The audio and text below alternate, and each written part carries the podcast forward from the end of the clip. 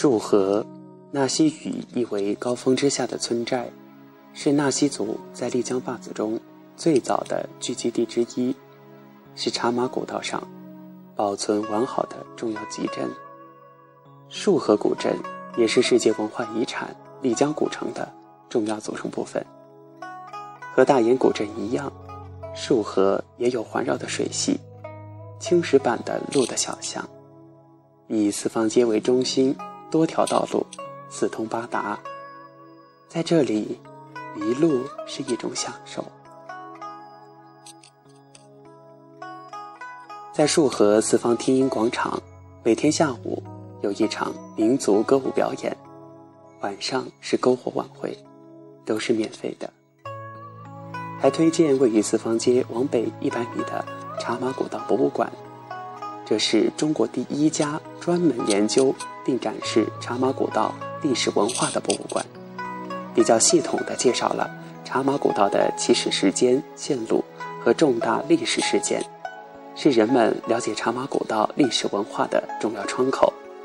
它的建筑原是四百多年前木氏土司束河院的组成部分。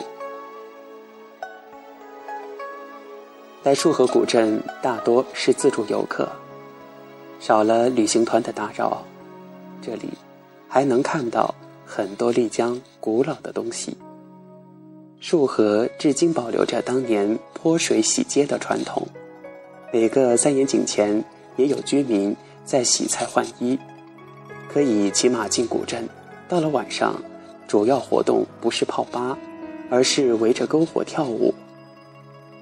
在古镇边缘，很多未开发的土地，还是当地纳西族自家的耕地，种着新鲜的绿色蔬菜。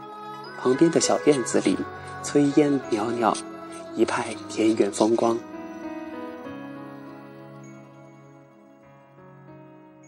在束河，每天可以见到灿烂的阳光，夜晚繁星满天，这是在很多其他的城市。看也看不到的。都说丽江淳朴的东西越来越少，束河变成了另外一个大研。这些年，束河的发展紧跟着大研的脚步，古镇的规模和范围逐渐在扩大，各界名人争相圈地来建设自己的会馆，古镇外都开发了商品住宅。回想五六年前。束河的安静，能让一颗躁动不安的心瞬间化为一汪清澈的水，让正常人无法忍受这样的纯粹和寂寞。如果不是为了去拉市海骑马顺路经过，不会有人专程来这里。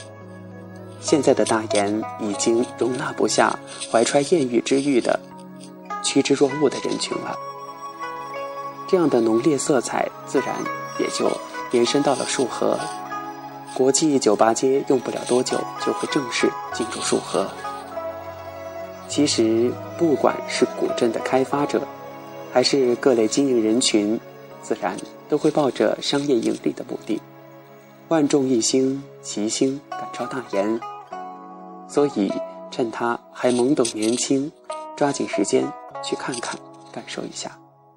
住在那里，用充分的时间和融入的方式去感受，不要做一个匆匆过客。